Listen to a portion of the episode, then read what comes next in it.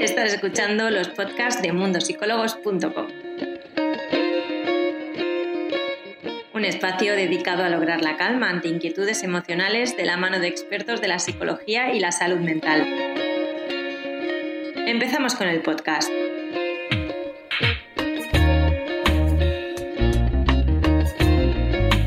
Bienvenidos a todos, yo soy Irene Muñoz, la Community Manager de Mundos Psicólogos de España.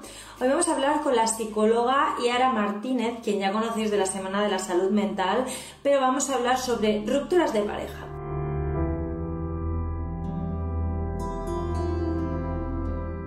Hoy vamos a hablar sobre un tema que es la ruptura de pareja. Creo que al final es un tema muy necesario porque al final, como bien dicen, ¿no? El amor mueve, mueve el mundo y todos hemos tenido una relación u otra o hemos sentido amor.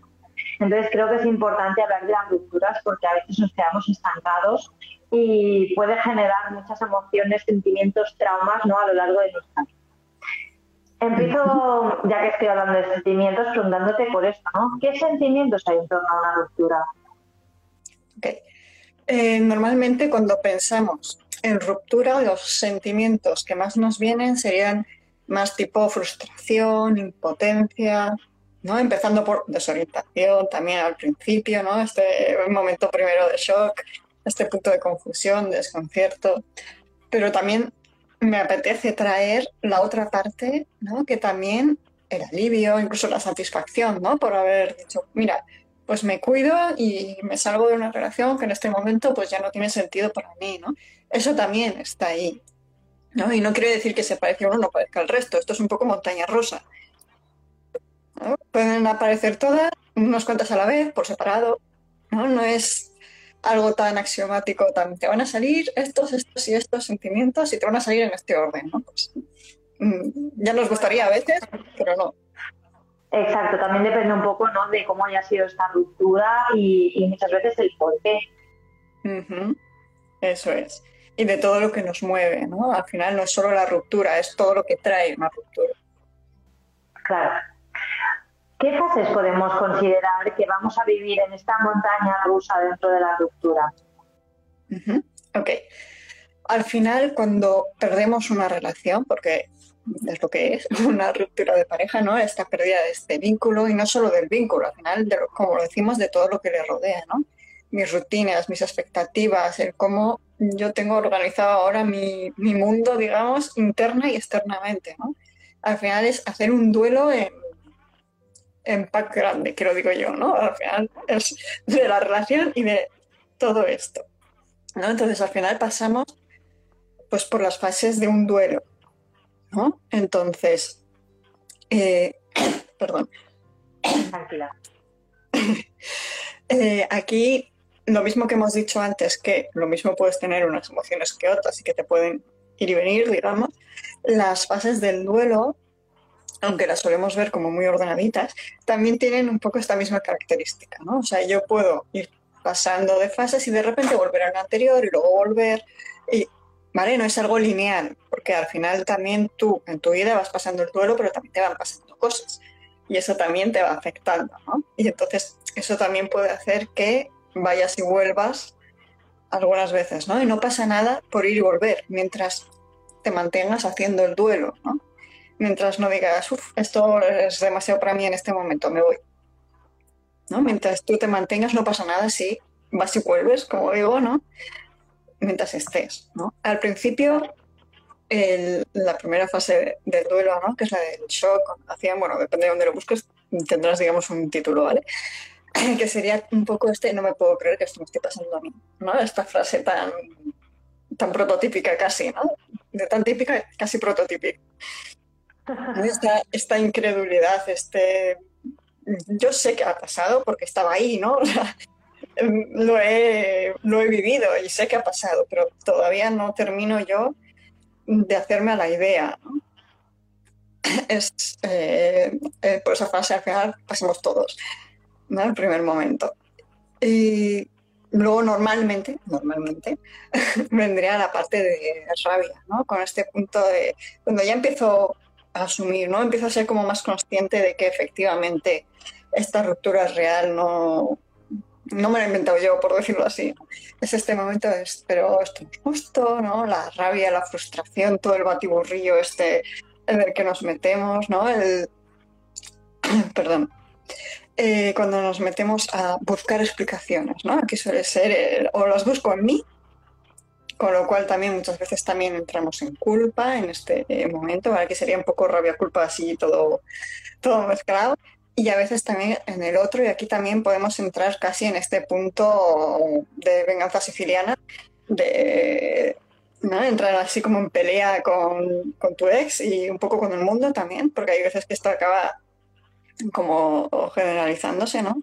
Pero también tiene una parte positiva, digamos, que es que también es el momento en el que yo me puedo hacer responsable, o sea, puedo revisar y puedo hacerme responsable de cuál es mi parte en esto, ¿no? es un momento también en el que, ya que le estoy dando realidad, también me permite hacer este, como este análisis y también es importante que mm, no me pase de crítica y de dura conmigo mismo ¿no? al hacer este análisis, porque al final no lo estoy haciendo para machacarme, lo estoy haciendo para poder aprender y para poder mejorar para las siguientes relaciones. ¿no? Y es importante recordarnos esto porque a veces pecamos de eh, machaque a traición casi, ¿no?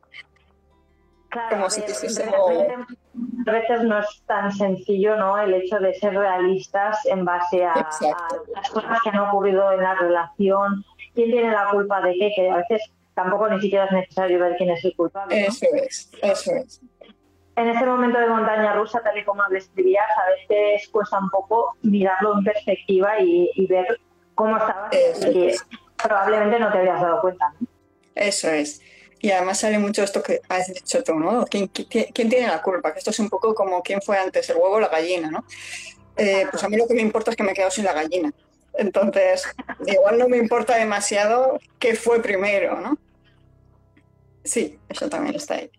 Al final, cuando salimos de aquí es este momento como de negociación, que yo digo como con el universo, ¿no?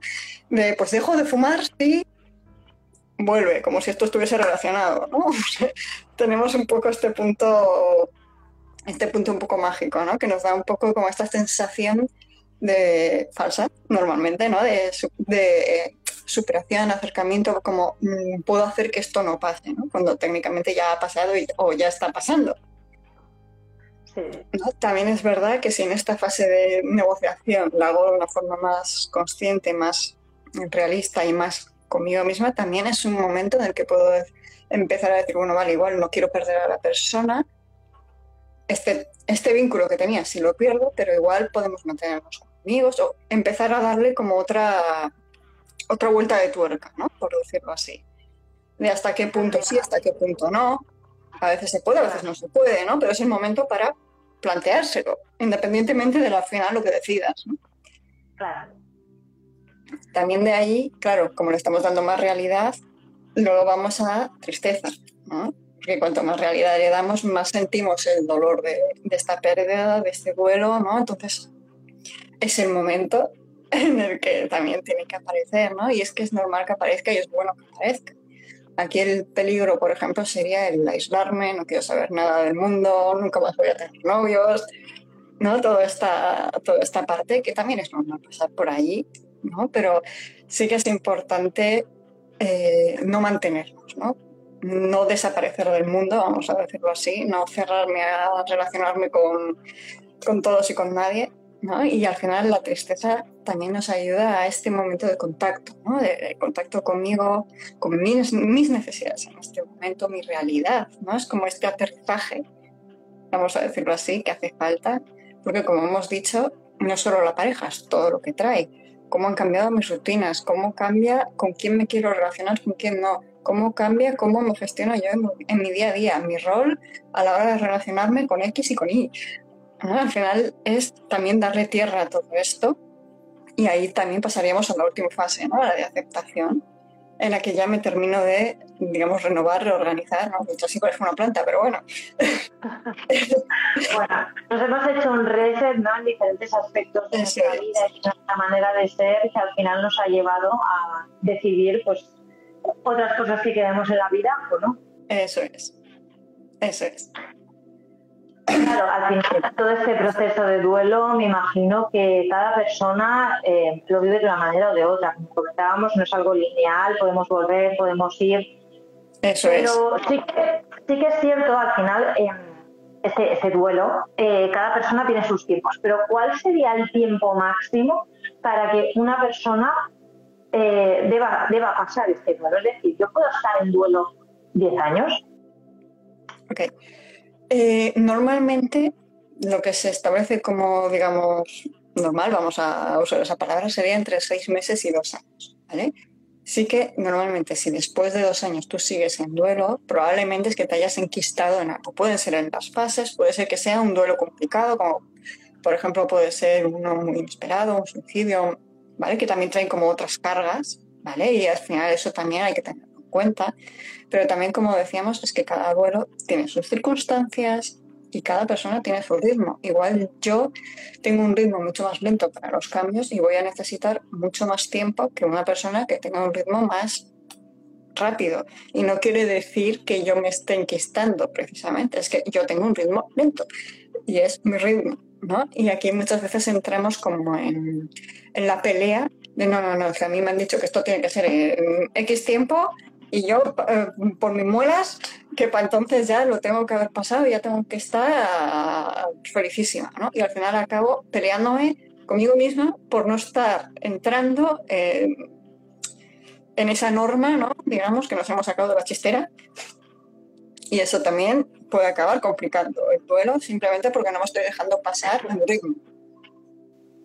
Bueno, a veces cuando nos metemos prisa es cuando más eh, hacemos más lenta la situación. Exacto. incluso. Claro, eh, hemos hablado del duelo, hemos hablado de, tiempo máximo, por decirlo de alguna manera, eh, por el cual una persona debería pasarlo. Pero ¿qué pasa si una persona que está en este duelo, en esta montaña rusa, por decirlo de alguna manera, no acaba mm, el duelo y encuentra una nueva relación? ¿Qué opinas de esto? Ok. Eh, Aquí entraríamos un poco en lo que, digamos, popularmente se conoce como un clavo saca otro clavo, ¿no? Sería el... Okay. La tirita, creo que hay tantos sí, la tirita también, la famosa tirita. Sí, sí, es verdad, es verdad, tienes razón, hay bastantes formas de decirlo. Eh, pues sí, al final, yo puedo tener mm, dificultad en estar con este malestar, estar con este duelo, por lo que sea. Yo puedo tener muchas dificultades con esto. Entonces, para no estar con este dolor, me busco esta tirita o me busco esta eh, herramienta fácil y rápida para saltar a otra cosa, en este caso una relación, ¿vale? Que a mí me haga volver a sentir esta intensidad o este otro tipo de emociones, como podremos decir, más positivas, más, ¿no? En este sentido. Pero al final yo no estoy entrando en esta relación porque realmente yo quiera estar en una relación con esta pareja. Es más un mm, me siento incapaz de gestionar esta otra ruptura, no quiero no puedo estar en el duelo de esta otra ruptura, ha sido demasiado traumático para mí, lo que sea, ¿no? Pero al final es un sitio en el que no consigo estar. Y eh, también es difícil, incluso a nivel digamos, químico, ¿no? La dopamina se va a tomar vientos y también buscamos este, como este chute, ¿no? De, emoción positiva que también nos lo da este punto como de enamoramiento en el que entramos, ¿no?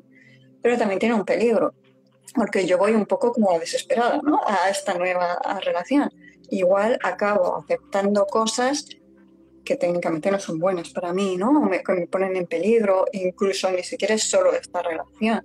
Si yo ya estoy en este, no quiero saber nada del duelo, no quiero saber nada de este dolor, e incluso algo que también es muy típico, como mm, de repente poderte trabajar seis horas más, que dices, pero cuando duermes? ¿No? cualquier cosa que a mí me mantenga la mente ocupada y que ya, cuando no esté ocupada, ya no le dé para más. Y tampoco entre ¿no? en hacer este proceso, este duelo, que al final es Claro, todo aquello que tape ¿no? esas carencias emocionales que se están teniendo y que a lo mejor no, no queremos hacer frente, ¿no? Exacto. Y al final es un proceso en el que tú no, estás siendo sincero o sincera, ¿no? Contigo misma, pero tampoco con el otro. Porque le puedes generar expectativas falsas, mm, al final estás entrando en una relación, sea por la razón que sea, pero estás entrando en esa relación. ¿no? Entonces, ahí también está esta parte de eh, cómo es para la otra persona, ¿no? Esta tirita, la persona tirita. Y al final una tirita, cuando a ti se te cura la herida, la tirita deja de funcionar. ¿Y qué haces con la tirita? No la vas a guardar el recuerdo, la tiras. ¿No? Pues al final mm, también podemos acabar haciendo algo parecido con esta relación. Entonces ahí ya no estás tú sola, ¿no? O tú solo. Hablo en femenino todo el rato porque como soy mujer me sale así, ¿vale? Pero...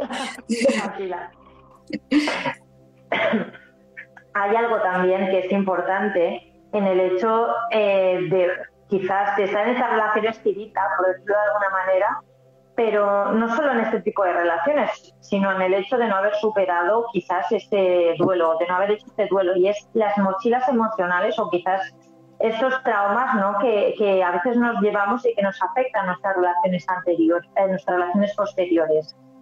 ¿Cómo podemos gestionar cosas que hemos vivido, cosas que nos llevamos, porque al final todo son experiencias ¿no? y vivencias, pero que luego nos pueden afectar en nuestras futuras relaciones? Ok, aquí tanto como si eres tú la persona que ha dejado, como si te han dejado a ti, ¿vale? Porque es verdad que hay, digamos, matices, pero bueno. Eh, al final, una relación es cosa de dos y el, digamos, repasar qué ha pasado en ella también debería ser cosa de dos, ¿no? Cada uno por su lado, pero es importante que yo haga como este análisis que decíamos antes, ¿no? Y vea qué es para empezar, qué es lo que a mí me ha mantenido en esta relación, antes incluso de que esto se rompiera, ¿no? ¿Cuáles de las cosas que a mí me hacían mal en esta relación la he mantenido y para qué también, ¿no? Un poco, repitamos, no es eh, desde la función de darme la ¿vale? O sea, la función es luego poder aprender de esto y que me sea útil. Yo, por si acaso, lo, lo repito. También es importante lo que decíamos de no acelerarnos, ¿no? Es, mira, pues tardaré lo que sea que tenga que tardar y no me voy a, mm, digamos, meter caña en este sentido, ¿no? El peligro que tenemos de aislarnos cuando pasa esto, acuérdate de que tienes personas a tu alrededor. No quiere decir que tengas que ir a, contarle que has roto hasta la ganadera, me explico.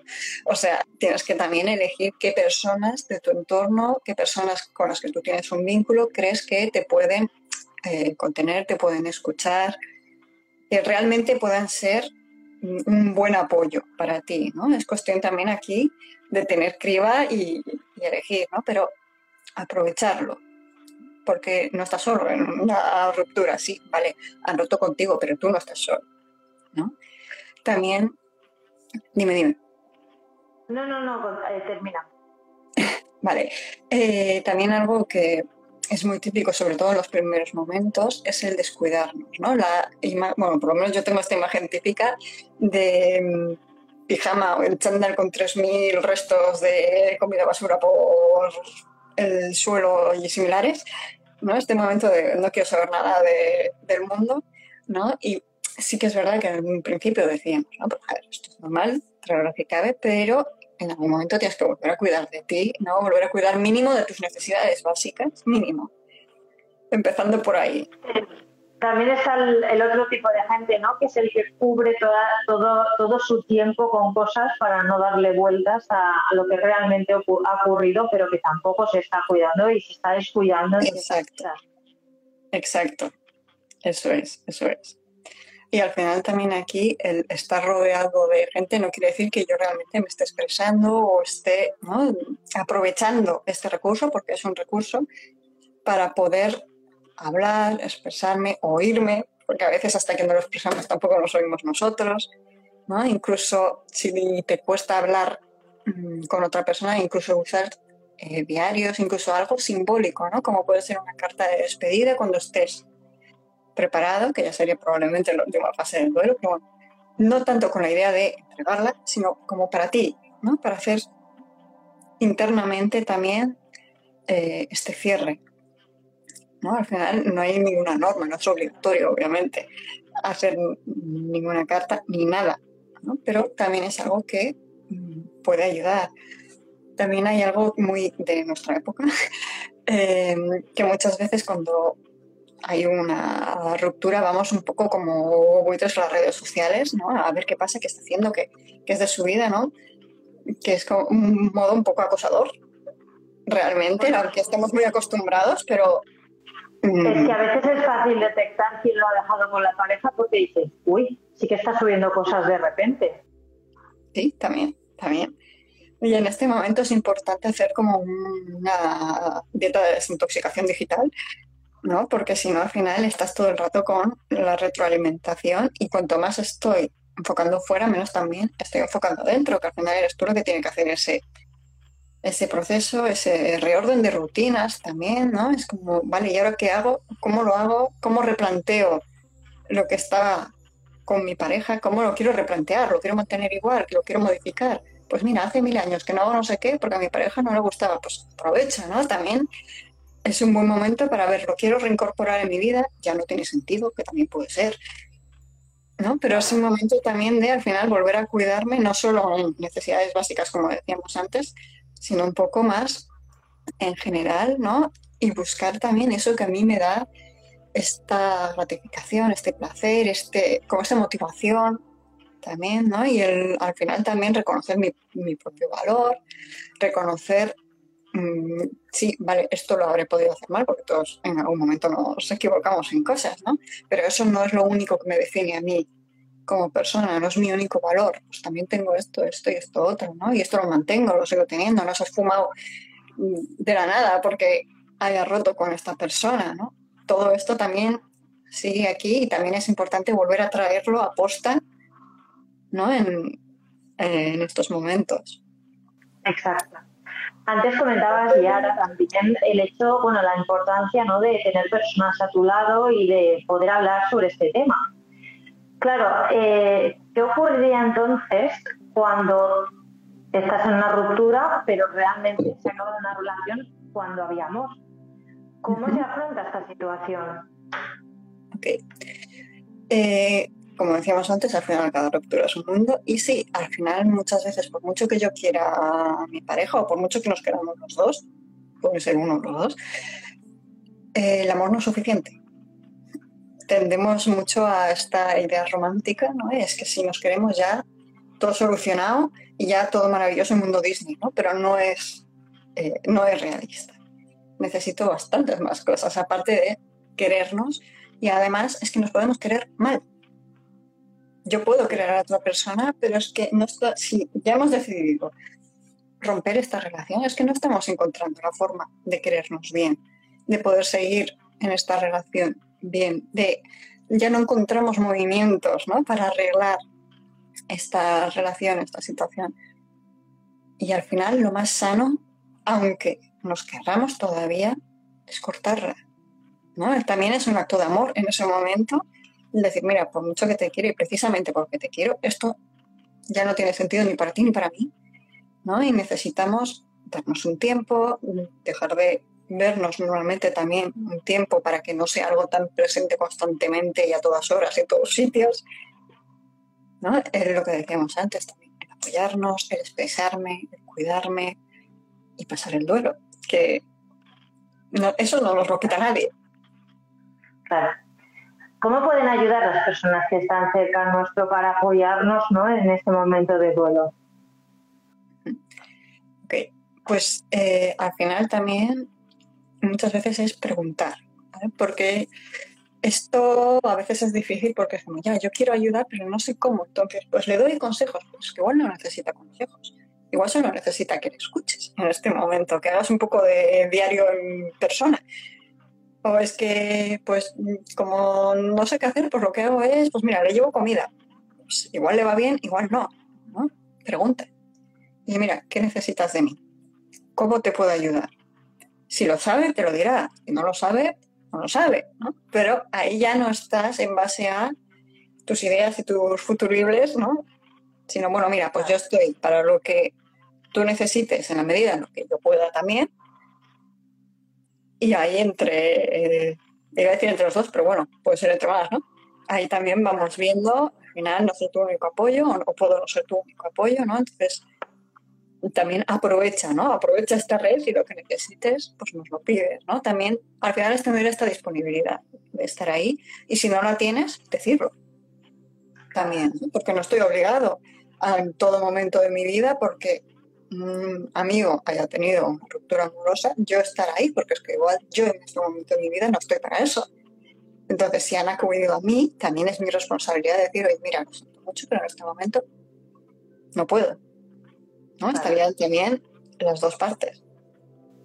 Sí, estaba leyendo ahora los comentarios de las personas que hoy nos están viendo y he visto una pregunta que me parece muy interesante porque además no hemos hablado de ella. Y ahora nos dice, ¿se puede tener otra oportunidad después de un tiempo de haber terminado? Ok, como misma persona entiendo. Vale, aquí mm, va a depender mucho de, ¿he dejado simplemente pasar el tiempo o realmente he hecho este proceso de ver qué ha pasado, qué ha dejado de pasar, por qué me he metido en esto, qué es lo que me ha fallado, qué es lo que me ha ido bien, qué es lo que me ha ido mal?